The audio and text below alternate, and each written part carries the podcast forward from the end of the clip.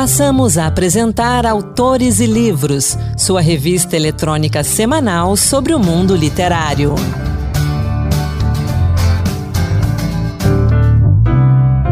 Olá pessoal, sou Anderson Mendanha e começa agora mais um Autores e Livros, a sua revista literária de toda semana. Vamos juntos! A gente começa o programa com a entrevista da semana. Entrevista. Eu converso aqui agora no Autores e Livros com Luiz Henrique Pelanda, autor de mais de 10 obras, entre elas Na Barriga do Lobo, livro de crônicas finalista do Prêmio Jabuti 2022. E agora, em 2023, Pelanda lançou O Caçador Chegou Tarde, publicado pela Maralto Edições.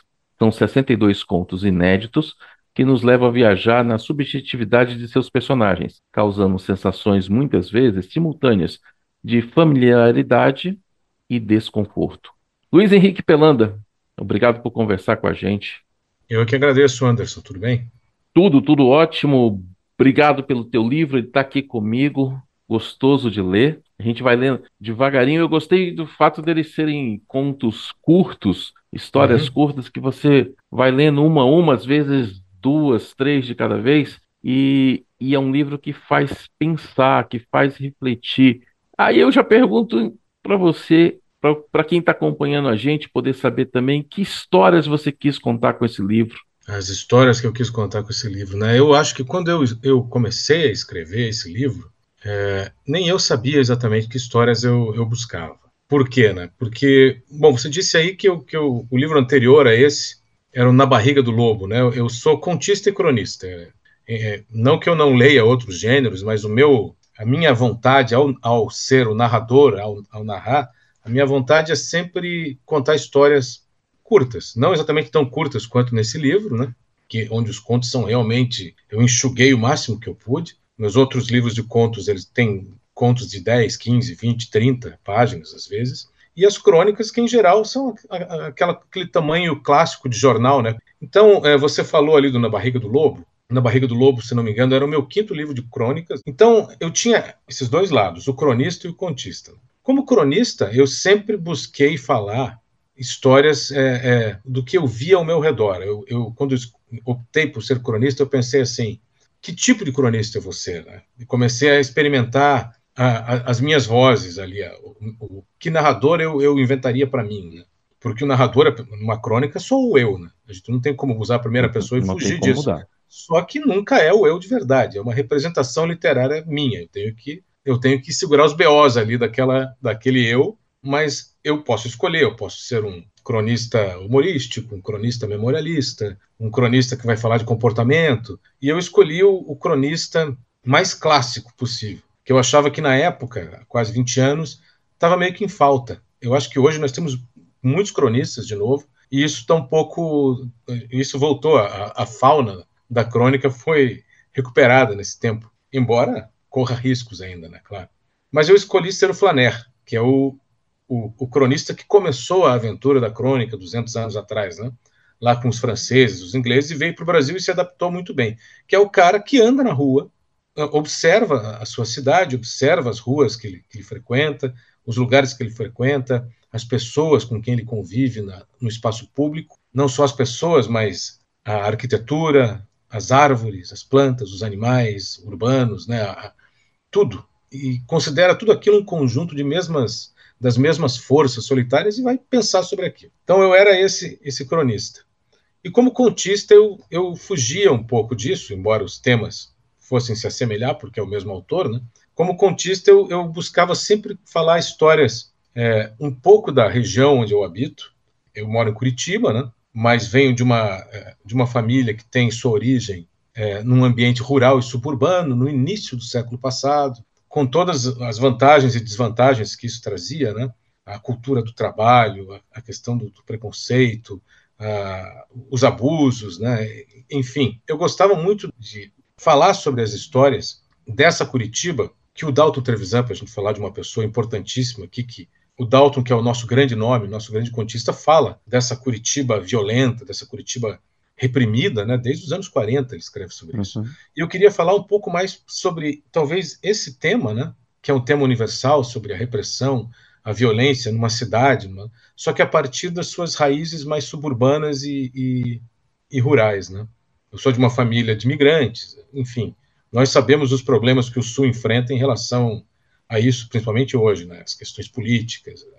Então eu sempre falei um pouco sobre esse lugar, não muito nomeado nos contos, que é Curitiba, é o Paraná, é o sul do Brasil, em um tempo um pouco recuado. Às vezes eu falo do nosso, do nosso tempo, mas um pouco recuado. Falo de 20, 30, 50 anos atrás, às vezes 100 anos atrás, mas sem dar nome aos bois e sem dizer as datas. Para falar de abusos, para falar de, da dor cultural de ser é, uma pessoa no Sul presa a tantas opressões, porque pouco se fala disso. É, nós sabemos de todos os problemas que isso causou aqui e vem causando, e talvez cause ainda mais, e a gente não aguenta mais isso.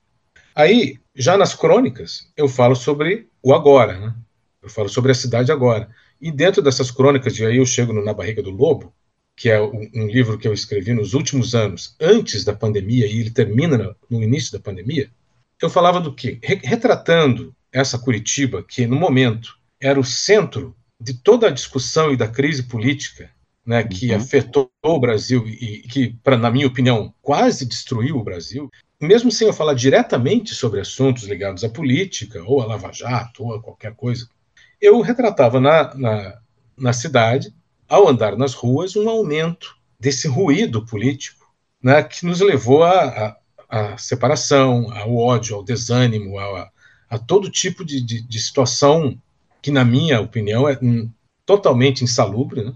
e na opinião de todo mundo é insalubre. Mas que em Curitiba isso foi, foi se tornando óbvio. Né? Então, você lia as crônicas que eu escrevia já desde de muito tempo antes, e você percebe, se você acompanhar desde o início, um projeto meu, isso, inclusive, com o tempo eu fui percebendo também, você consegue perceber esse mesmo personagem meu, que era esse homem que andava pela rua, pelo centro, com as suas filhas, indo para a escola, que era geralmente isso, eu levava minha, uma primeiro uma filha, daí nasceu a outra, sempre levando para a escolinha, voltando, atravessando os ambientes frequentados por pequenos comerciantes, pela polícia, por traficantes, por travestis, por consumidores de crack, por, enfim, é, profissionais liberais, todos misturados ali. Aquele ambiente foi se tornando cada vez mais tenso. E isso culmina, no, nesse livro Na Barriga do Lobo, com a pandemia. No momento em que a pandemia toma conta de tudo, né, e aí parece uhum. que é, a cereja do bolo, né, da, das nossas preocupações, a tensão, o desânimo, e nós, nós somos obrigados, e, e, tínhamos que fazer isso, a nos trancar em casa. Esse meu personagem, o cronista Flaner, ele fica preso em casa, ele fica engaiolado. Então aquilo, claro, foi incorporado pelas minhas crônicas na época, de você estar dentro de um lugar sem poder sair, aquela escuridão em volta à noite, esses recados, as ambulâncias passando, e no começo aquela grande incerteza. Aí, o Na Barriga do Lobo, que dialoga no título com O Caçador Chegou Tarde, e aí eu vou chegar nessas histórias, é, esse Na Barriga do Lobo que é? Quando a pandemia chega e eu estou aqui preso com as minhas filhas, com a minha mulher, com, falando com amigos presos em vários lugares da cidade ou do país, online, né? e as pessoas adoecendo e adoecendo ou pela Covid ou por questões é, que nós sabemos, questões políticas mesmo. A gente sabe que muita gente adoeceu, muita gente ainda está adoecida, e se recusa a admitir que está doente, né? É, aquele desânimo todo me fez pensar é, numa coisa que eu gosto muito, e eu estava lendo, inclusive leio muito para as minhas filhas, mas leio para mim também, contos de fada. Né? Eu estava lendo, na época, relendo para elas, um, um, os Irmãos Grimm. E a Chapeuzinho Vermelho dos Irmãos Grimm tem um momento, para mim, que é ótimo, que eu uso como epígrafe do, do Na Barriga do Lobo, que é quando o caçador aparece, ele abre a barriga do lobo, a Chapeuzinho pula para fora, magicamente, né?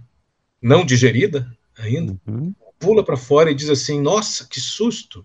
Estava tão escuro na barriga do lobo. E aquilo e aquela aquela frase, para mim, ela serviu assim como guia para aquele momento.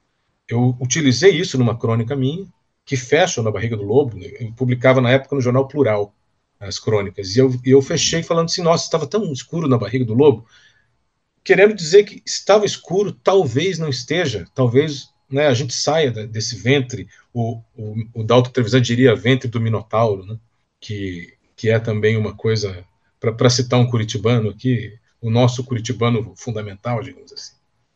Então eu pensei, eu pensei que esse na barriga do lobo poderia ser uma uma imagem talvez ao mesmo tempo que de terror, uma imagem de horror, não sei se dizer exatamente disso, mas que trazia um fio de esperança nela, porque não pelo, por uma ideia de messianismo, né? Ah, vai chegar um caçador nos liberar. Sabe Deus o que, que vai chegar, né? Sabe Deus se Deus está olhando, sabe Deus se Deus existe. Mas era simplesmente um conto de fadas, uma coisa contada a crianças para alertá-las, né, dos perigos. Então eu usei essa imagem. Eu sou Anderson Mendanha e você continua acompanhando a conversa com Luiz Henrique Pelanda sobre o livro O Caçador Chegou Tarde. E aí chego no Caçador. De que maneira eu chego no Caçador? Eu chego no Caçador porque aí, é, por vários motivos, e aí tem, tem os motivos de crise na imprensa, crise no jornalismo, crise na. Eu parei de escrever é, crônicas durante um tempo porque, por um motivo assim de, ah, o jornal não está podendo pagar corte e tal. Escrevi crônicas durante um tempo sem receber na época, eu me lembro, era um esforço para manter-se um jornal independente e tal.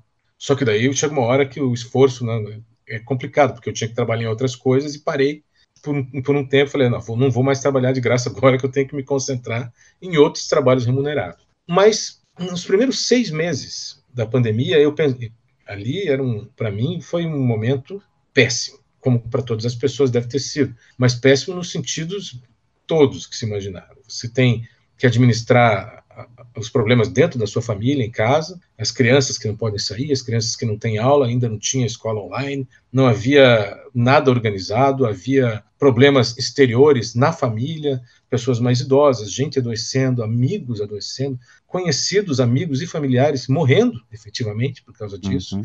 brigas políticas que não deveriam estar ali piorando tudo, envenenando o ambiente, mais ainda do que né, já estava. E talvez você tenha pensado a mesma coisa que eu, tenha pensado assim, eu acho que eu vou enlouquecer, que eu acho que, não sei, eu preciso buscar um, um, um, uma saída para isso. Como cronista, eu sempre pensei assim, eu, eu, sempre fui leitor e pedestre. E o cronista, ele é um leitor e um pedestre. Ele anda enquanto ele lê a cidade, do mesmo jeito. Mas o, o contista preso ali naquele momento, naquele momento de escuridão, digamos que no, na barriga do lobo, eu pensei o seguinte: eu não tenho nenhuma perspectiva de escrever qualquer coisa agora para ser publicado ou não ser. O que eu vou fazer? Meu trabalho sumiu, eu não tinha mais como dar cursos. Então, é, era uma maneira que eu tinha de, de, de. Era um dos meus trabalhos principais: viajar, palestra, cursos de escrita criativa, projetos de mediação de leitura na periferia, às vezes em prisões e tudo mais. Então, toda a minha rede de trabalho criada tanto tempo tinha sumido. Então eu estava em casa, não tinha onde publicar nada também e meu dinheiro minguando. E eu pensei agora é hora de é, ocupar a cabeça. Eu vou contar algumas histórias aqui de alguma maneira, buscando um outro ambiente que não seja esse externo, que não seja a rua, que não seja o ambiente que eu sempre retratei. Imaginando eu preso dentro dessa barriga ou imaginando um interior, né, escuro, eu pensei vou voltar para o íntimo, né? o, o cronista não pode olhar para fora, o contista vai olhar para dentro. De que maneira? É, eu sempre gostei muito, Anderson, da, de, de, literatura antiga. Não só os clássicos gregos, né, os gregos, os latinos e tal, mas eu gosto muito da literatura antiga dos indianos, o Mahabharata. Eu gosto muito da, da, da, da epopeia de Gilgamesh, eu gosto muito da, da Bíblia, eu gosto de parábolas, eu gosto de fábulas eu gosto de contos de fadas e eu gosto muito da narrativa de sonhos, a narrativa onírica, né, que se confunde muito com as primeiras narrativas humanas, né? O que, que se supõe que as pessoas conversavam em volta da fogueira, né, ainda na caverna? Que elas sonhavam e elas falavam assim: ontem aconteceu tal coisa. A ideia de sonho devia ser totalmente confusa, né? porque se você sonhava com alguma coisa, efetivamente aquilo devia ter acontecido. Você estava lá, viajou para algum lugar, seu espírito, sua ânima, qualquer coisa que seja. Então, as histórias, imagina-se que elas come começaram ou através de narrativas de sonhos, relatos de aventuras, de caçadas e tudo mais. Né? E eu queria é, buscar, talvez, esse ambiente para poder escrever as minhas é, fábulas, as coisas que eu estava não só sonhando ou trabalhando internamente, eu queria escrever isso curto de uma maneira que fosse que falasse daquele tempo, daquele momento horrível pelo qual todos estavam passando. E eu acho que nisso eu podia talvez atingir um público que se identificasse com alguma coisa daquela daquele imaginário meu.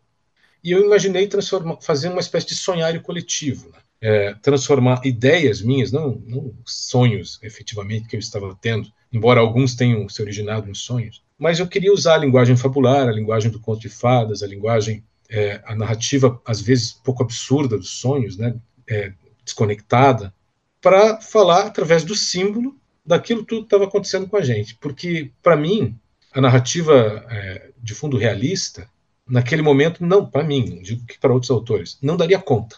A gente tinha que fugir da realidade. A gente, é, eu acho, não sei se foi essa a sua intenção também, mas a gente tinha que fugir da realidade e buscar algo onírico, né? Sonhar com algo diferente do que a gente estava vendo. É, buscar e não necessariamente feliz, né? E não necessariamente feliz. É, em geral é um pesadelo, né? Claro que é. há ali uma outra coisa mais ensolarada, mas existe, claro, o, o fundo de pesadelo. E o que, que eu fiz ali que, que e isso me salvou. Eu digo que para mim foi um exercício tão tão bom, tão agradável no, no sentido profissional da coisa, né? É, eu sentei e escrevi nesses seis primeiros meses cerca de 120 contos. É, é, aí a gente vê como a gente pode ter tempo quando a gente quer, né? Porque eu parei de. É, eu, eu, pensei assim: eu preciso parar de ficar esperando é, a desgraça ou o fim da desgraça. Então, é, eu desisti. Falei: eu, eu, vou ficar um tempo sem ver as notícias o tempo todo. Porque isso foi uma coisa que nos, que nos matava. É, é horrível, né? Tentando o F5 para ver, será que é a nova manchete, né? Eu só lia notícias a de manhã cedo, para que aquilo não afetasse a minha alma, o meu sono, né? Então, de, uhum. do meio-dia para o resto do dia, eu não via mais notícias, não queria saber. Ia ficar sabendo no outro dia. Foi um aprendizado seu, porque no começo provavelmente você ficou grudado naquilo não, e foi adoecendo também, né? Porque a gente está acostumado a olhar o tempo todo para saber o que está acontecendo. E ainda ouvir os comentários e ficar ouvindo né, o, o, o que o fulano acha disso, qual é a uhum. discussão, qual é o debate, quais são as saídas. E a, e a real é que ali, para nós, né, não havia mais saída nenhuma, né, não que tivesse diretamente ligada a nós.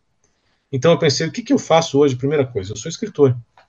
Eu vou, ter, eu vou ter que me desligar um pouco daquilo. Eu também daí via só uma ou outra coisa no dia, uma espécie de resumo da coisa, né? Vamos ver se alguém. Vamos ver as listas, os números de mortos. Isso isso é uma coisa que a gente nunca vai esquecer. Quantas pessoas morreram hoje? Né? E, e, e, essa curva das mortes, ela está subindo ou descendo. E ao mesmo tempo que a gente via aquela curva subindo, a gente não via sinais de luto, nem oficial, e às vezes é, não havia em volta, a gente via pessoas negando aquilo de uma forma é, muito perigosa, né? porque a gente sabe que quando não se, não se, não se admite o luto, não se vivencia o luto, ou pesar, ou qualquer coisa assim, isso volta. Isso volta depois. Todos nós que já perdemos um amigo ou um familiar e nós lutamos para não cair naquela hora, a gente sabe que uma hora ou outra o preço daquela perda é cobrado. É, às vezes um ano depois, dois anos depois, é, volta uma onda e você tem que passar por aquilo. E havia todo um discurso de não, vamos passar por isso incólumes, ninguém vai ligar para nada, não está acontecendo nada, bola para frente, é tudo mentira. E, e, e, isso eu precisei afastar de mim por um tempo. Pensei, vou aproveitar e vou escrever, porque talvez a melhor maneira, digamos que seja meu único talento, ou meu último talento que restou, seja o de fabular e, e saber conversar e contar uma história a alguém, né? Deixa eu ver se é isso mesmo, deixa eu ver se eu consigo ainda buscar em mim alguma história. Então eu, eu escrevi essas 120 histórias. Depois eu claro, depois de escrever tudo isso, tem que cortar alguma coisa. Nem tudo que a gente escreve numa e sentada. cortou metade. Cortei metade. E dessa metade, eu fiz, eu, eu, eu, tive outros cuidados, não só o cuidado de trabalhar a linguagem, que é, você sabe, a linguagem ela é às vezes mais importante que o conteúdo. Como você conta, as palavras que você escolhe, né? o narrador que você escolhe, tudo é o que vai primeiro dar a, a, a cara da história para quem vai ler. Então, e vai ler a partir de cada referencial pessoal. Então, às vezes a gente escreve uma coisa e nem sabe como ela vai atingir realmente alguém. Mas depois, quando eu li essas histórias e fui selecionando as que me pareciam mais, as que me diziam algo mais forte, né, eu, eu pensei em. Eu percebi que eu poderia cortar alguns finais. Porque quando a gente sonha, daí eu estava pensando na, no sonho, né? Quando a gente sonha, a gente não sabe onde o sonho começa. A gente, quando vê, a gente está envolvido num, numa história e não lembra como aquilo começou. Né? A gente já é pego no meio do caminho. E quando o sonho termina? O sonho termina quando a gente acorda, ou, né, é interrompido, ou leva um susto. Não existe uma conclusão para o sonho também. E é justamente essa inconclusão do sonho e essa falta de, de contexto claro que nos fascina no sonho. Porque quando a gente acorda e tem a sorte de lembrar do sonho e depois reter a lembrança do sonho por mais tempo, a gente começa a pensar: por que eu sonhei isso? O que isso significa? Né? O, o, o que aquela imagem diz a meu respeito? Ou, uh, tem gente que acha que o sonho é premonitório, tem gente que acha que o sonho é um laboratório de testes, tem outros que acham que é o cérebro reorganizando memórias. Há várias, várias possibilidades. Tem gente que acha que é tudo profético. É, então, eu, como escritor, acho, trabalho o sonho literariamente. Eu quero que a pessoa leia, entre na, na história, eu deixo as entrelinhas bem largas, o leitor pode passear lá dentro, pensar naquilo e, e, e, e se a história fisgá-lo de alguma maneira, assim como um sonho, ela pode ficar pensando, o leitor pode ficar pensando naquilo durante o dia e aquilo pode ser reciclado é, por ele de alguma maneira.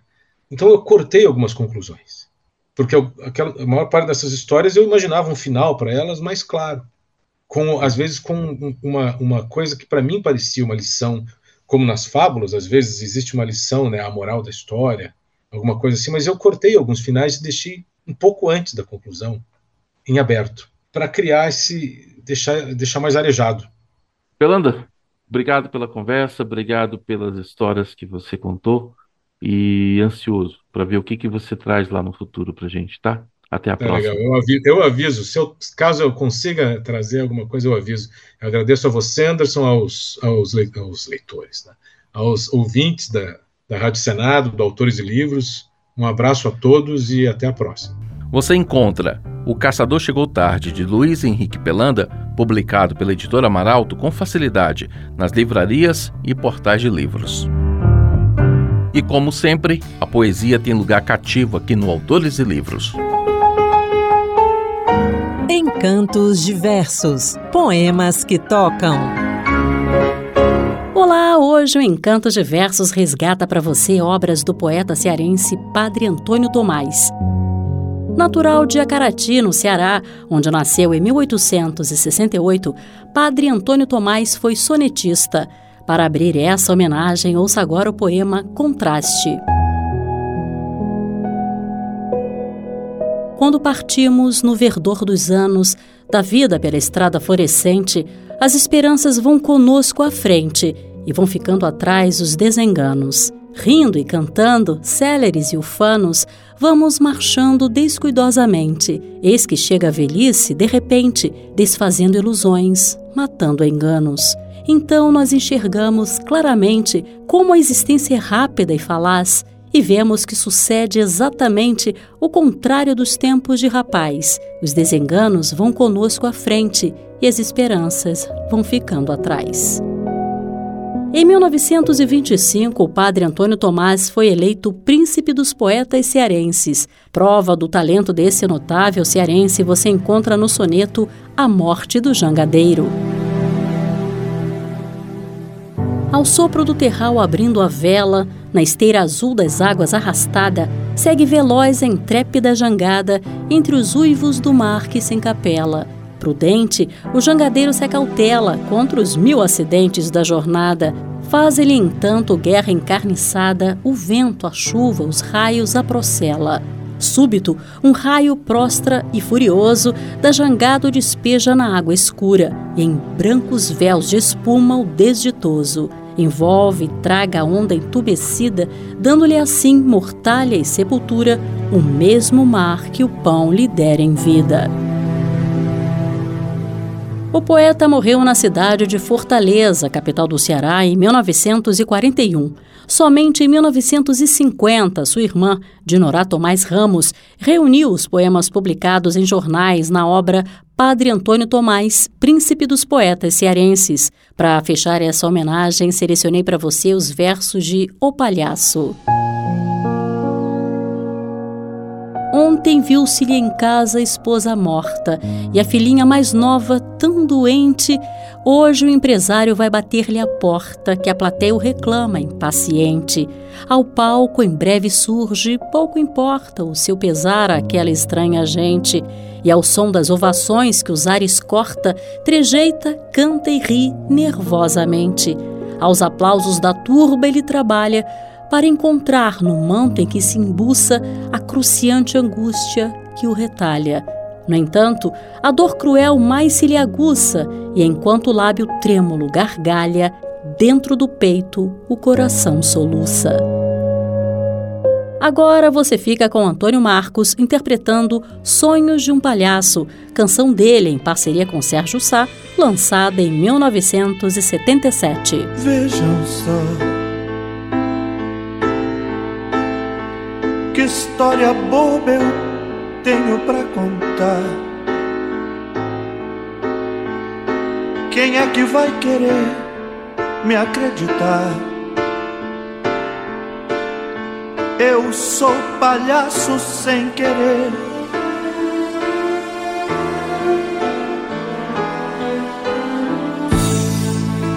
Vejam só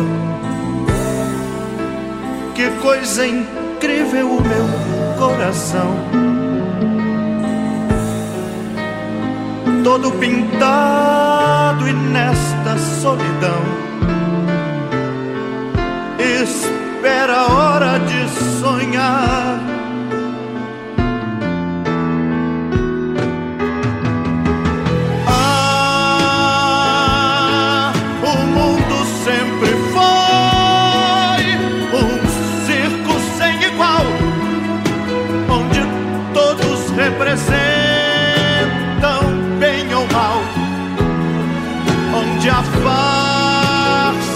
De um palhaço é natural.